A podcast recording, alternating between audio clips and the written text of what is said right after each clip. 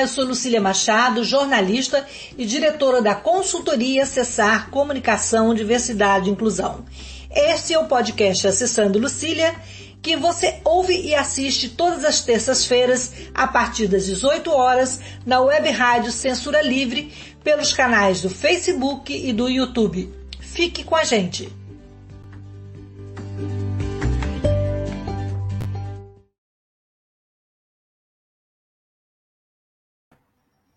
Olá, boa noite.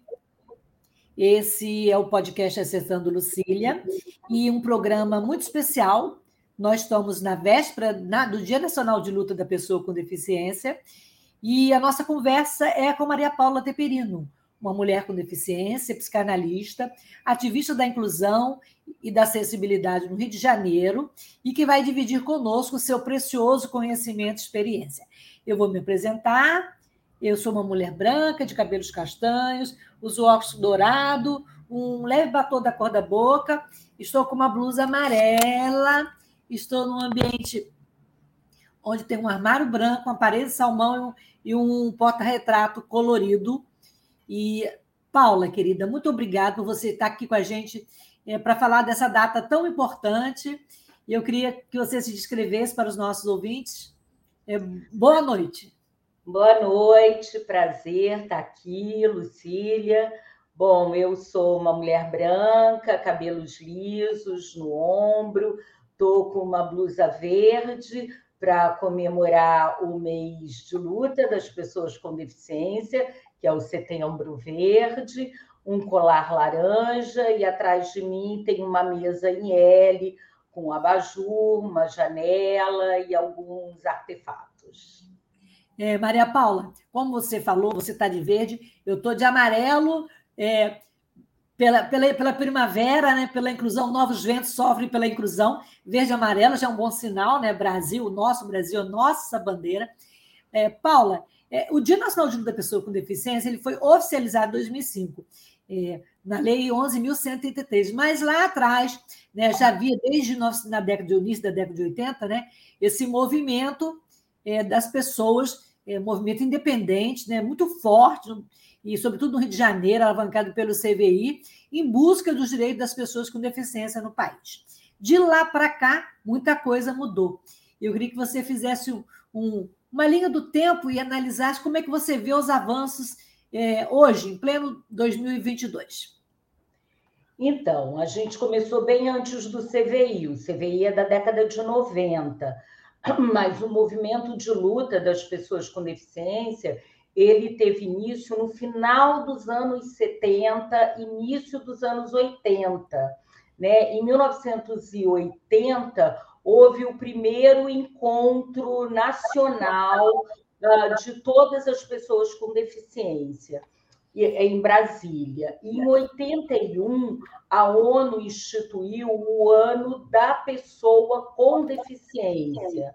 Então, de lá para cá, nós continuamos a nossa luta, né? E, e aí muitos segmentos foram aderindo. É, a, o mais importante da década de 80 para mim foi a nossa participação na Constituinte, que nos garantiu estar no corpo de toda a Constituição, é, de vermos nossos direitos ali uh, garantidos, né? E eu acho que isso foi uma, uma, um grande avanço. Depois, em 1990, começa aqui no Rio de Janeiro e se espalha por todo o Brasil o movimento de vida independente. É, era um, é, é como se fosse com o tempo, com o passar do tempo, novas demandas fossem surgindo e nós fôssemos respondendo a essas novas demandas, né? Então eu acho que foi mais ou menos isso, assim, bem rapidamente. E, e hoje em dia eu acho que estamos é, numa nova época onde os encontros é, presenciais uh, são menores, a pandemia é, suscitou esse momento muito difícil, mas mesmo assim, antes já havia a questão da internet. A internet traz um novo público, é, traz novos protagonistas desse movimento, traz uma garotada jovem falando de uma outra maneira, fazendo cruzamentos entre a questão das pessoas com deficiência e outras pautas, como racismo, como a é, é, LGBTfobia. Eu acho que isso vai assim ganhando uma nova roupagem, o que eu acho muito interessante. Paula, você participou recentemente daquela série do Jornal Nacional é, sobre a Constituição muito importante, né? E até que ponto a Carta de 88 transformou a vida das pessoas com deficiência? E aí, seguindo essa mesma linha de raciocínio, eu queria que você falasse também é, a importância da convenção nesse processo todo, até chegar na Lei Brasileira de Inclusão, que é o documento mais atual que nós temos em defesa dos nossos direitos. É, a, a, aquele programa foi, foi bem interessante, porque a gente está vivendo um momento muito perigoso, né, de um, uma ameaça a um retrocesso a tudo o que foi tão arduamente obtido.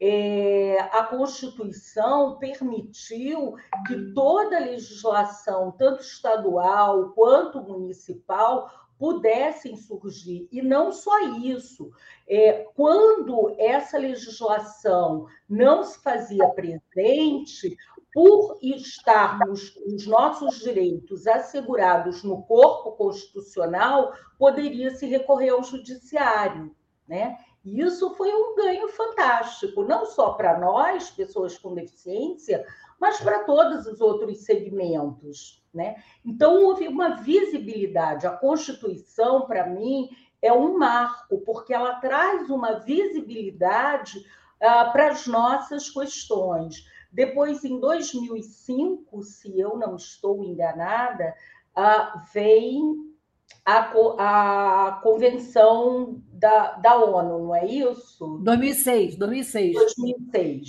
desculpa. E aí, em 2009, ela foi é, aprovada como ela entra no corpo constitucional, Isso. porque o Brasil foi signatário, então ela entra é, é, com o mesmo peso do, do que está escrito na Constituição. Né?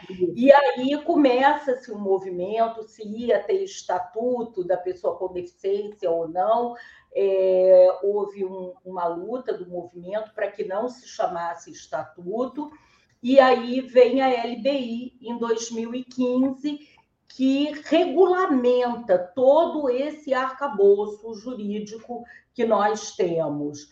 Está é, tá pronto? Está acabado? É isso aí? Está tá tudo posto? Não, né? essa luta é diária, porque a, ainda somos invisibilizados. Né? as nossas questões ainda são muito pouco faladas, muito pouco trazidas para o debate. Eu acho que a grande mídia, principalmente é, os, os, canais oficiais de televisão, de jornal, é, tem que ter mais representatividade das pessoas com deficiência. Né? Só nós, estando lá, podemos abraçar essas pautas e fazer com que as pessoas que estão em volta se interessem por essas pautas e descubram essas pautas, porque às vezes elas passam batido, porque não tem nem, ninguém lá para dizer, é, não fale esse tipo de coisa, porque é capacitista, não use esse termo, use aquele outro. E porque isso passa, isso é um aprendizado, isso faz parte do aprendizado. Né? Eu ouço podcasts de mulheres negras para trabalhar o meu antirracismo, para deixar de ser racista. Né? Então, eu acho que isso é importante. Então, quando você ouve o outro, você vai aprendendo coisas que, se você não escuta, Não houve. Representatividade é isso, né? É você ver as pessoas no, no, em determinados lugares e dizer: bom, então, se Fulano, que tem uma condição uh, física, sexual, uh, de, de raça e tal, está naquele lugar, eu também posso estar, né? É isso. É, mas a verdade é, é exatamente isso, é que nada sobre nós sem nós. Agora, é, é, pegando esse fio que você falou, a própria LBI ela alterou o estatuto da cidade, né?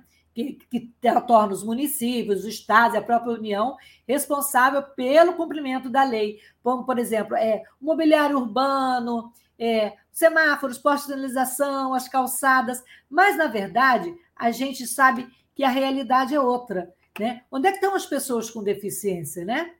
É, como é que você vê hoje? É, Fala-se muito de acessibilidade na cidade, mas quais são as principais barreiras que nós ainda enfrentamos quando saímos à rua com as nossas cadeiras de rodas, os nossos colegas com as bengalas, pessoas com seus andadores? Como é que é o cotidiano na cidade onde você vive, Rio de Janeiro? É muito ruim, é péssimo. Eu diria que é péssimo. E isso, eu estava pensando aqui até para essa nossa conversa, né?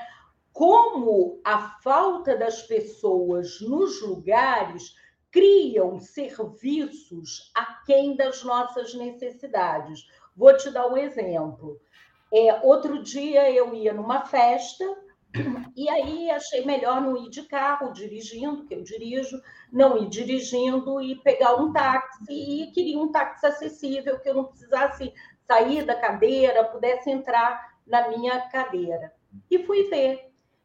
E, para espanto meu, o táxi acessível funciona até às 22 horas. Ora bolas. Além de caro. É, além de caríssimo, caríssimo. É, é, quem disse que pessoas com deficiência só saem até 10 horas da noite, né? Então, os serviços são feitos num imaginário de que pessoas com deficiência só precisem de transporte para ir aos seus tratamentos, para ir aos seus médicos e, quando muito, para trabalhar, né? Então, é um absurdo isso. Mas por que isso? Porque os lugares continuam sendo restaurantes, teatros, cinemas, continuam sendo entregues sem acessibilidade devida, devida por lei. Né? Eu acho que, tirando São Paulo, é, as pessoas que estão nos assistindo do Brasil inteiro devem ter essa realidade exatamente como a nossa aqui do Rio de Janeiro.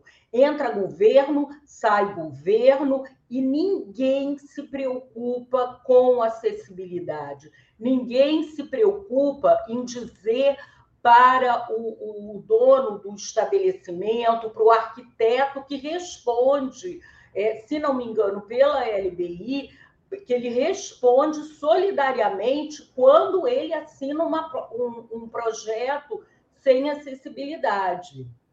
Né? É, isso é muito grave. É, é, muito grave, porque entra governo e sai governo, e esses alvarás de funcionamento continuam sendo dados sem acessibilidade.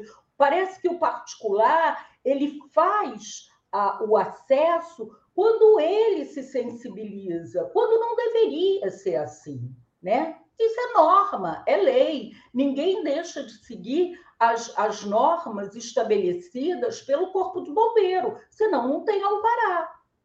Por que, que a acessibilidade é diferente? É uma é. questão. É quando a gente sai de casa, eu já fico pensando: será que vai ter acessibilidade? Será que vai ter rampa no lugar onde eu vou? Tomar um shopping não é simples para a gente. A pessoa fala: ah, vamos tomar um shopping. Peraí, o restaurante vai ter rampa? Como é que vai ser? Vai ter, eu vou ter transporte? Vai ter ônibus? E como é que vai ser? Tem banheiro? Então, é toda uma série de coisas que, para nós, se torna uma simples saída é, um, uma coisa mais complicada, né, Maria Paula? É, e sem contar que as pessoas não levam em consideração, afinal de contas, somos um capitalismo, né? Então, o capitalista quer ganhar dinheiro, quer vender seu produto. Então, vamos lá, uma dica.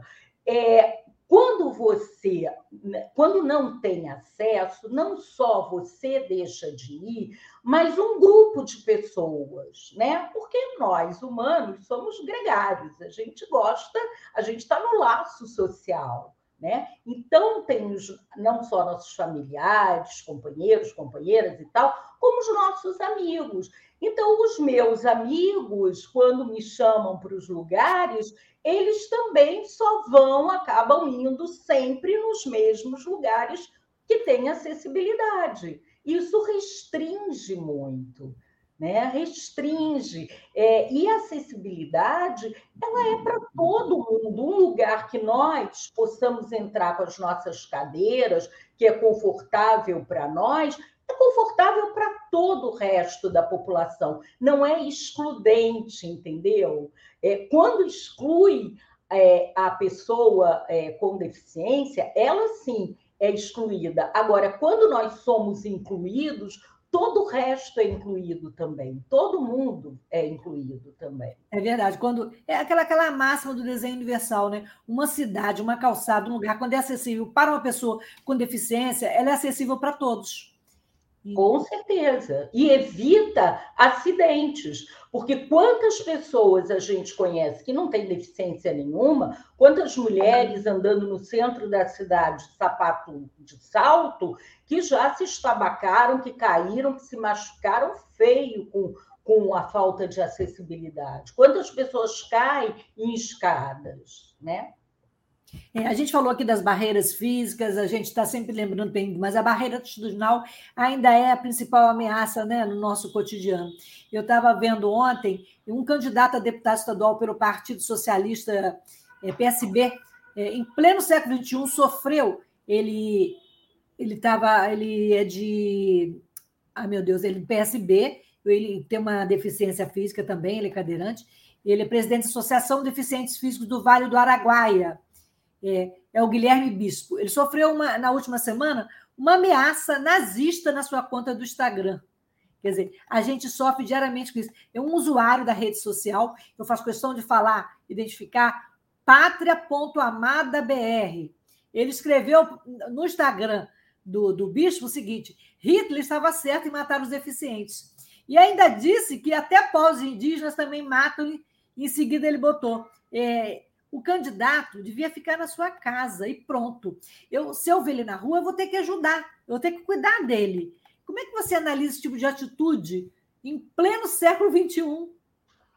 Olha, Lucília, eu acho que a gente não pode dar palco para esse tipo de, de gente, entendeu? A gente tem que tentar é, fazer com que todo esse esses vermes voltem da onde saíram, né? E eu espero que, que brevemente isso aconteça. Pelo menos torço muito para isso, torço e trabalho. É, mas eu acho que esse tipo de, de atitude, hoje em dia, ela está muito clara, ela está muito posta principalmente depois das redes sociais, porque as pessoas acham que podem falar o que querem, que elas não vão se responsabilizar pelas palavras delas. E vão, né? Hoje em dia existe maneiras de você criminalizar essa é, de, de ir lutar pelos seus direitos contra esse tipo de crime. Então, isso não fica não passa batido, não pode passar batido. Acho que a gente está num momento onde é, essas coisas muito ruins, muito abaixo da linha civilizatória, vieram à tona, né? E o que eu acho que a gente tem que trabalhar é para voltar com a linha civilizatória. Eu acho que uma sociedade plural é uma sociedade onde as pessoas sofrem tão menos, né? Seja lá por que for, elas sofrem tão menos quando a gente coloca a, a linha civilizatória acima, é, que eu acho que, enfim, fico torcendo para brevemente isso tudo passar. E aí, você falou das eleições, a gente tá, nós estamos em pleno processo, né? E segundo o Tribunal, Tribunal Superior Eleitoral, é o número de eleitores que declararam ter alguma deficiência é, chegou a 35%. E a gente realmente vê que algumas estratégias foram adotadas para é, tornar as eleições mais acessíveis, como, por exemplo, a tradução na língua brasileira de sinais, acessibilidade em algumas, em alguma não, nas sessões, né? E as vésperas das eleições. Como é que você vê o cenário para a participação do eleitor com deficiência nesse processo eleitoral? Eu acho que o TRE fez um, um programa já há algum tempo que quando você é, se declara uma pessoa com deficiência, você é colocado numa zona eleitoral perto da sua casa com acessibilidade. Mas nas últimas, a, a, o que acontece comigo, eu voto num local com acesso. Mas, porém, na última eleição, há dois, um ano e meio atrás, né, para prefeito e 2020. 2020, isso, para prefeito e, e vereador. É, quando eu fui votar, era num anfiteatro, e chegava-se no anfiteatro com ele por elevador e tal. Só que houve uma obra lá, e o que, que aconteceu? A urna estava no degrau de cima e os mesários abaixo. Ora, isso é o tipo da coisa de quem não tem um olhar para isso, para dizer, ó, o mesário fica no, no degrau de cima, porque ele pode sair, voltar, e o, o, a urna fica embaixo, porque a urna não pode ser tirada do lugar, né? É, então tiveram que me ajudar. Eu estava com uma cadeira manual, me ajudaram a subir o degrau para que eu pudesse votar. Isso é um absurdo e eu espero, sinceramente, que novamente isso não aconteça e que dia 2 eu possa chegar lá e ter o meu direito ao voto garantido, como todas as pessoas com deficiência por esse Brasilzão. Né?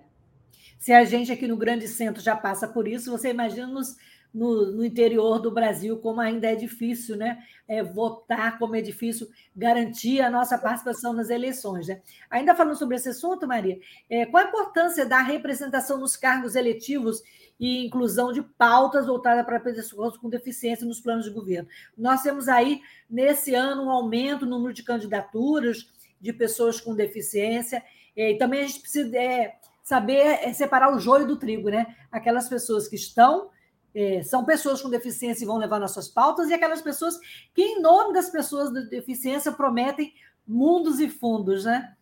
É, isso é uma questão séria, né?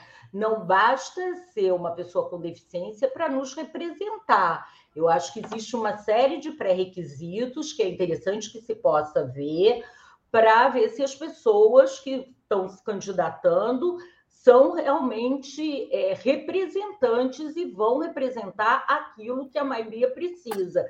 Assim como as pessoas que não têm uma deficiência.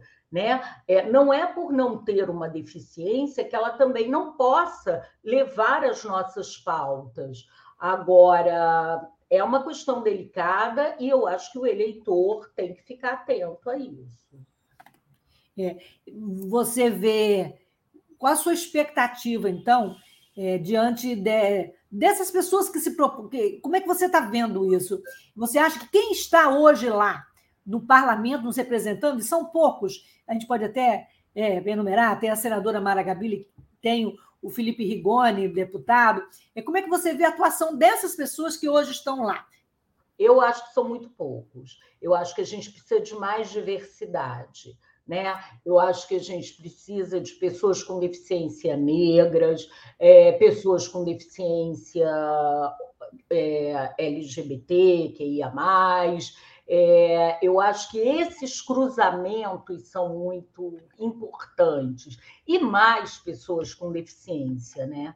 É, mais mulheres, é, enfim, eu acho que a gente precisa dar uma, uma misturada nisso. A gente não pode é, ficar sempre no mesmo lugar. Agora, a gente sabe, né, Lucília, que ah, os partidos políticos têm lá os seus caciques e que mantém esse status quo, né? É muito difícil uma pessoa é, que não furar uma pessoa de, de um grupo étnico, social e tal, furar essa bolha. É uma bolha feita para se manter, para aquele poder ficar na mão sempre dos mesmos. Né? O Brasil sabe fazer isso com maestria, né? Não é à toa que nós somos uma sociedade tão plural e tão desigual. Né? Nós temos pluralidade,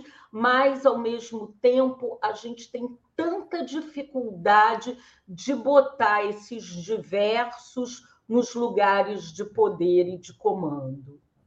É, você falou dessa, dessa mistura, mistura no sentido de falta interseccionalidade entre as lutas, é, mulheres com deficiência junto com mulheres negras, junto com mulheres feministas, é, e no próprio movimento das pessoas com deficiência também falta uma certa união entre. A gente vê muito o movimento das pessoas surdas é, fazem é, estão lá no seu cantinho, as pessoas cegas. Falta essa interseccionalidade entre as lutas e entre as deficiências? Eu acho que o movimento das pessoas com deficiência, como movimento político, perdeu muito. Ele perdeu muito a partir dos anos 2000, porque, como a legislação estava toda posta, muitas pessoas da liderança é, foram trabalhar para os governos, né? porque os governos municipal, estadual e federal precisavam implementar aquelas políticas. Então, levavam essas pessoas para trabalhar em cargos públicos. E o movimento foi se esvaindo, foi acabando. É, e hoje em dia eu acho que fica meio cada um falando por si é, algum, algumas. É, é, eu acho que hoje em dia ele é muito personalístico, né? A gente vê isso nas redes sociais. É, eu tenho não sei quantos milhões de seguidores, é, eu consigo isso, eu consigo aquilo. Não tem mais aquela coletividade. E sem coletividade é muito difícil. Eu vejo, assim, por exemplo, o movimento negro que criou a coalizão né, da, dos movimentos negros, como isso foi importante, como isso fez a pauta deles avançarem. É, eu acho que sem uma coalizão uh, fica difícil, fica cada um no seu quadrado, sabe? Eu, eu, e, e, a internet propiciando cada vez mais esse, esse lugar, né? É, a gente falou de, de eleição, eu lembrei uma coisa importante. É, a gente tem cota é, para candidatos negros, para mulheres, nós não temos cotas para pessoas com deficiência. Qual a sua opinião sobre essa discussão? Sobre, esse, sobre essa pauta né, de, de as pessoas com deficiência terem cota nos partidos. Eu acho que cota só não basta nesse sentido, não que nos outros sentidos não sejam importantes, acho que são muito importantes. Cota para o trabalho, cota para as universidades, eu acho que isso é uma reparação e é muito importante. Mas cota para, para, para o legislativo, para o, é, eu acho que a gente, para o nosso movimento de pessoas com deficiência, para o nosso segmento, porque eu nem digo movimento, mas para o nosso segmento, é importante que primeiro a gente retome ao movimento, porque sem isso eu acho que vai não sei, pode ser, pode ser que eu esteja errada, é uma boa discussão, não tenho assim uma não tenho uma ideia fechada, mas eu acho que a gente deveria voltar primeiro ao movimento, e aí isso poder ser uma pauta. A gente vai fazer um intervalo de, de alguns, de alguns minutos para falar da rádio como a rádio alternativa, da classe trabalhadora, sem fins lucrativos, e a gente volta para retomar como que a gente pode recuperar essa, essa mobilização para que o movimento ressurja, né? para essa retomada da força do movimento. A gente volta já. Eu estou conversando com Maria Paula Teperino, pessoa com deficiência, psicanalista, e a gente está falando sobre a importância desse mais desse dia de luta. Mais do que comemorar, comemorar, a gente ainda tem muito que lutar. Então a gente volta já. Obrigado, Paula. É.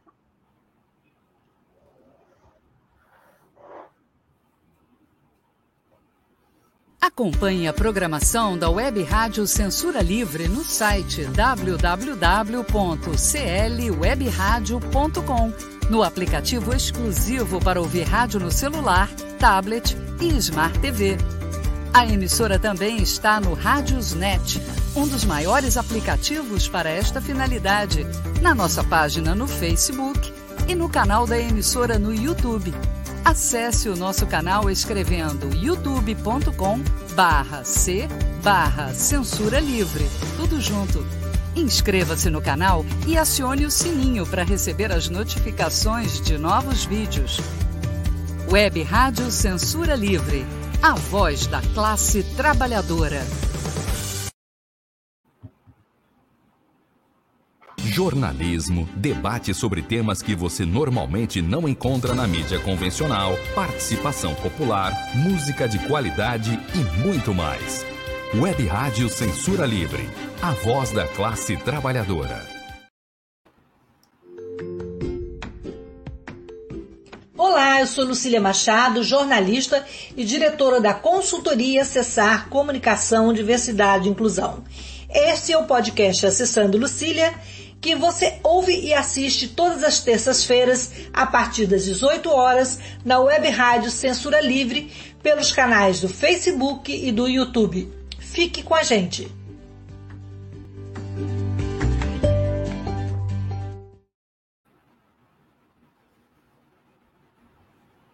Voltamos então à conversa com Maria Paula Teperino, é, nesse, nessa véspera do dia de luta das pessoas com deficiência. Paula estava falando da importância de retomar o movimento, de retomar a luta. É, qual a sua expectativa em relação a esse avanço, né? E como que a gente pode conseguir mobilizar mais pessoas para a nossa causa? Sabe que isso é uma pergunta de um milhão de dólares? Eu não saberia te responder, porque eu acho que também o mundo mudou, a pauta mudou, uh, os interesses mudaram. Eu acho que a gente tinha que trazer é, esse pessoal mais jovem, né? Para eles dizerem qual é, qual é o caminho que eles querem agora. O nosso foi ter a, toda uma legislação garantindo os nossos direitos. Qual é o deles agora? O que, que eles querem? Para onde eles querem ir? Também não sei. A gente precisava é, escutá-los. Eu sei que acessibilidade é, seja ela em todos os níveis, ela continua sendo uma grande pauta, continua sendo importante. Agora, eu acho que esse pessoal quer outras coisas também, né? Precisávamos ouvi-los. Não sei como que a gente faz para juntar isso de novo. Quem sabe fazer um grande, um, um grande encontro é, nacional como foi em 1980 em Brasília, né? onde inúmeras pessoas é, foram para lá do Brasil inteiro uh, colocar as suas pautas, dizer, numa época onde não havia internet, então o contato era sempre muito mais complicado. Gente que veio do norte, do nordeste, do sul, do sudeste, centro-oeste, quer dizer, encontrar todo mundo lá em Brasília foi realmente muito importante para dar o pontapé inicial, até para as pessoas se conhecerem, né? Para dar o pontapé inicial. Agora, como se faz isso agora, eu não saberia te dizer, mas é uma boa questão que a gente deixou aqui, né? E você falou da internet, e é, nós, nós temos visto muitos influenciadores, né, novos influenciadores digitais com deficiência, como a Ariana Torquato, o Eduardo Victor e muitos outros que vêm fazendo a diferença. Como você vê o papel da internet é, para tirar é, as pessoas com deficiência do isolamento? Eu tenho uma frase que você falou no, no podcast, no, nos primeiros podcasts que você, que você foi me entrevistar, ainda não era nem aqui pela rádio, e nem era, não, nós não tínhamos essa potência que é o vídeo, né? E você falou que as pessoas com deficiência vivem isolamento dentro do isolamento, viviam na pandemia. Então, qual o papel da internet para nos tirar do isolamento eu acho que é muito importante, porque a internet é você começa a seguir pessoas e começa a ver que aquela pessoa está um, fazendo isso, aquilo, casou, teve filho, pode dirigir, pode trabalhar, é, enfim. E aí você começa a pensar assim, bom, então posso também fazer. Era o que nós fazíamos, né? É, antes da internet, naquela época anterior à internet, desses encontros. A gente começava a descobrir coisas que a gente não fazia, mas que o outro que tinha uma deficiência parecida conseguia fazer. Então você falava: ah, bom, que ideia boa, eu nunca tinha pensado nisso. Isso era muito rico. Isso se perdeu sem o contato. Você faz através do, das pessoas umas seguindo as outras. É igual? Acho que não. É diferente. Mas é o que temos para hoje, né? O nosso tempo é o tempo que a gente está aqui vivendo. Então, agora é assim.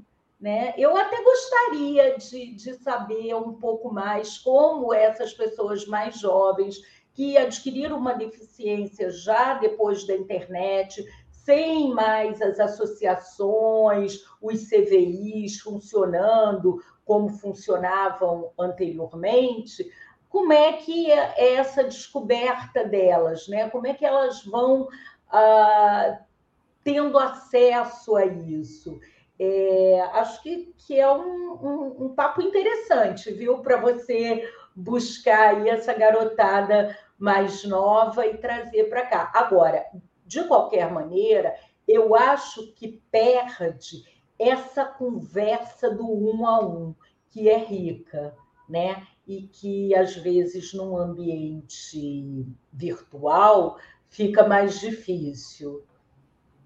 E a gente falou então, pós-pandemia, como é que você vê essa reaglutinação eh, das pessoas com deficiência, das pautas das pessoas com deficiência?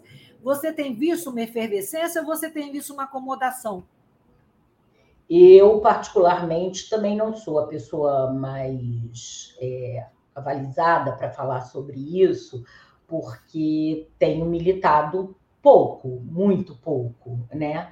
É, mas eu acho que a pandemia e esse trabalho online, tudo online, uh, fez com que as pessoas é, ficassem mais é, dentro de casa. Eu acho que ainda tem uma, uma pouca demanda pela rua.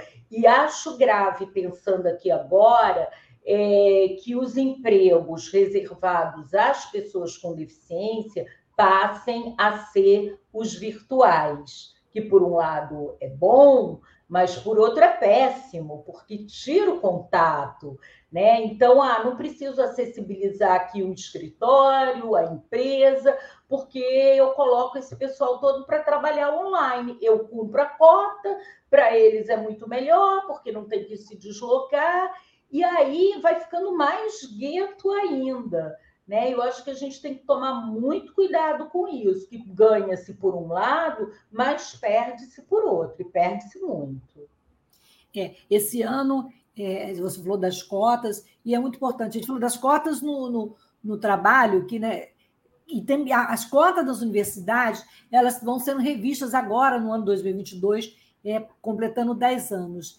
É, você vê alguma ameaça é, e não, não continuidade dessa importante ação afirmativa? E o que a gente pode fazer para, entre aspas, garantir esse direito às pessoas negras, indígenas, em vulnerabilidade econômica e também para nós, pessoas com deficiência?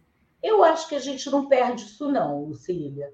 Acho mesmo. Um caminho sem volta, né? Não tem como. Eu né? acho que é um caminho sem volta, a gente não vai perder isso, isso é importante e isso vai ser mantido.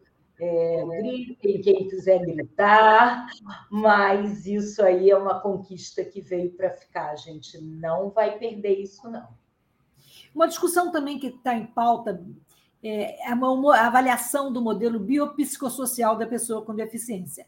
Até então, é, durante muito tempo, nós fomos vistas como pessoas como doença só pelo modelo médico. Né? As pessoas viam a nossa deficiência e não viam a nossa essência.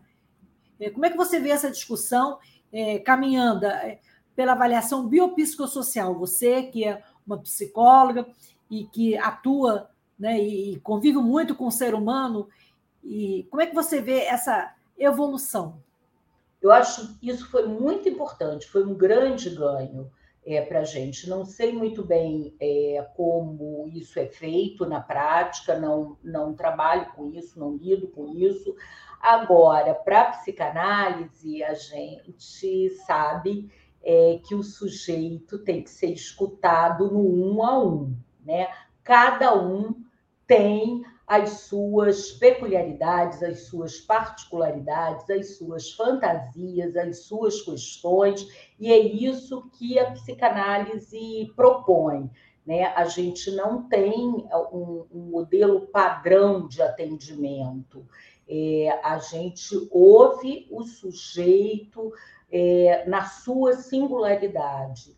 É, então, eu acho que o, o modelo biopsicossocial ele é, é, se assemelha um pouco com isso. Acho que isso é um grande avanço.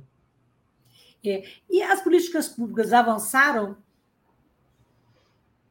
Acho que De lá para cá, desde que a gente começou.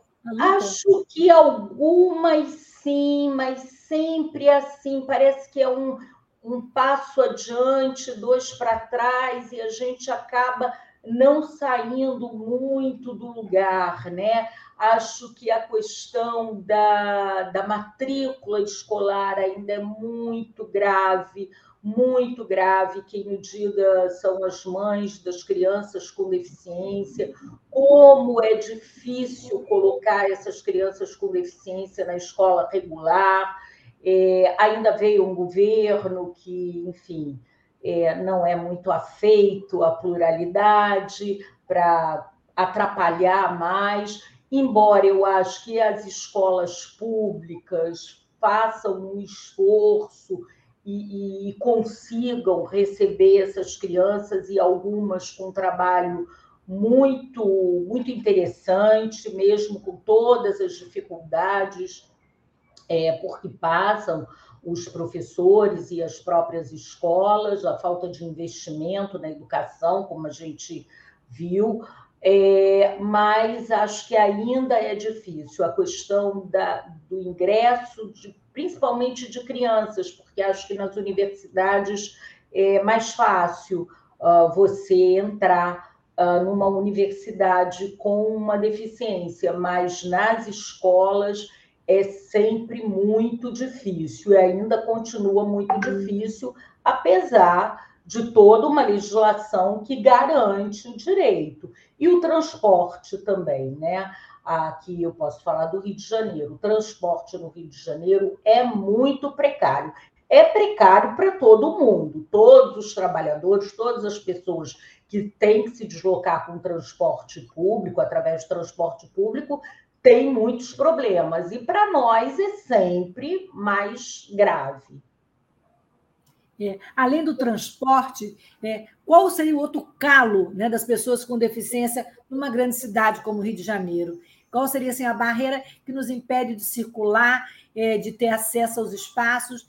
No seu cotidiano, você falou aí da falta do, do, da, da dificuldade do transporte, do táxi acessível, mas que outra barreira te impede de circular e de ser um cidadão pleno, de ter acessibilidade plena, geral e restrita no seu dia a dia? Pois é, uma coisa que eu acho que é importante para todo mundo e é muito importante para esse momento é que a gente precisa cada vez mais cuidar da natureza, é, da, da, nossa ecologia e dessas pautas que são tão sérias e, e, tão, e tão emergentes e que seriam as calçadas, né? As pessoas precisam poder andar e para andar, para se deslocarem com segurança, sejam elas tenham uma deficiência, tenham mobilidade reduzida, mas também sejam idosos, estejam com carrinho de bebê,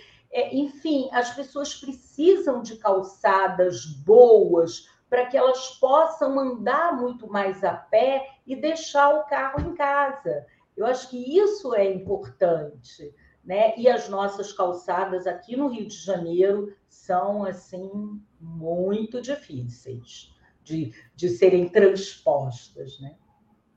É, e também assim, o, como é que você vê o custo é, de vida das pessoas com deficiência? Ter um carro é caro, ou ter uma casa adaptada é cara. Como é que a gente pode é, trabalhar nesse sentido para que pessoas. E, assim, até pouco tempo, assim, as pessoas com deficiência não são vistas ainda como consumidores. Tanto que a gente vai numa loja, a gente raramente tem um, uma cabine para que nós possamos experimentar as roupas. E quando tem, muitas vezes essas cabines é, são entulhos.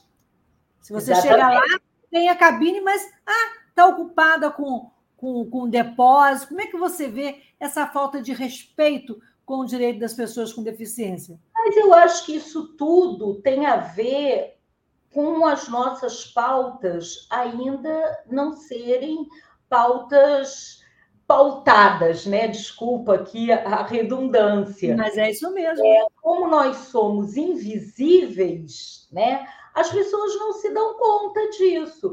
Se você tiver 10 pessoas com deficiência entrando numa loja e querendo acessar a cabine acessível, é, isso já aconteceu comigo, até já postei, é, que é, eu cheguei numa grande loja, uma cabine acessível maravilhosa, cheia de entulho. Eu é, lembro, por isso que eu te provoquei. Pois é, é. Se tiver 10 pessoas, o sujeito não vai colocar ali as coisas porque ele vai ter que ficar tirando, né? Tirando e botando, tirando e botando, não vai botar. Ele vai botar aquilo em outro lugar. É porque nós somos ainda, por conta dessa dificuldade financeira é, e, e principalmente de acessibilidade, nós somos pessoas que circulam pouco. As, as pessoas no, nos veem muito pouco, né? É, é muito interessante. E, e nós é somos é muitos, né? Somos muitos quantitativamente, né? Mas somos poucos nos ambientes de poder, nos ambientes de informação. Eu acho que é importante é, quando uma pessoa chega num consultório e se depara com um analista cadeirante, né? Ou quando se depara com um médico ah, que, que, que tenha alguma outro tipo de deficiência, ou com que saibam que o, o chefe daquela, daquela cozinha do restaurante que ele está é uma pessoa com síndrome de Down. Eu acho que isso muda, né? muda o olhar da pessoa. Porque é interessante, eu sempre cito esse exemplo. Um amigo meu que me disse: depois que eu passei a ser seu amigo, eu me toquei que para chegar no elevador do meu prédio, eu subia quatro degraus.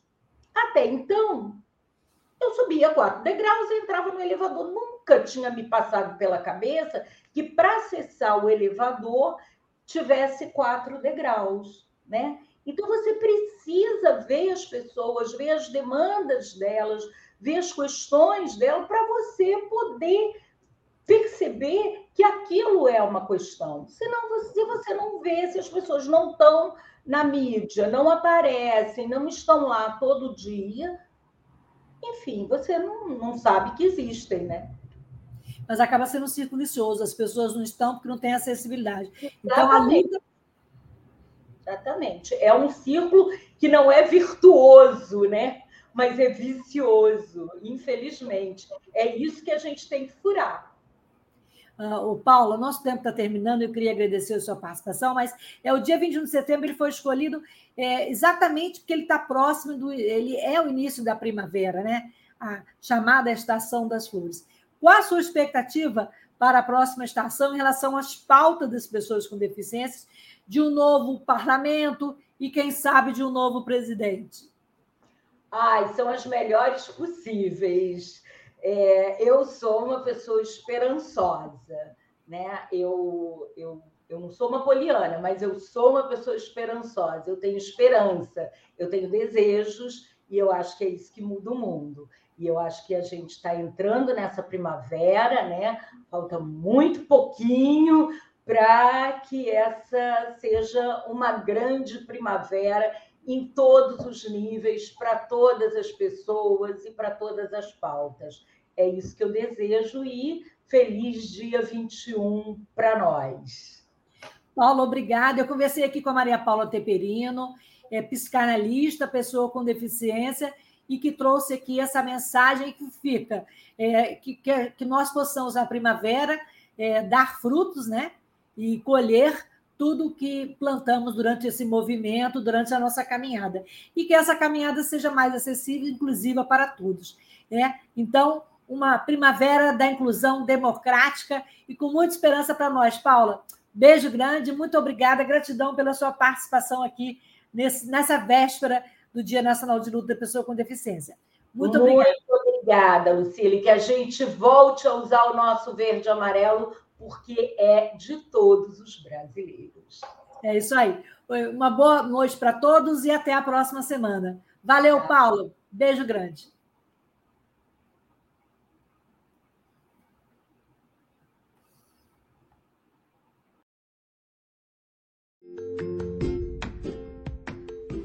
Olá, eu sou Lucília Machado, jornalista e diretora da consultoria Cessar Comunicação, Diversidade e Inclusão. Este é o podcast Acessando Lucília, que você ouve e assiste todas as terças-feiras, a partir das 18 horas, na web rádio Censura Livre, pelos canais do Facebook e do YouTube. Fique com a gente!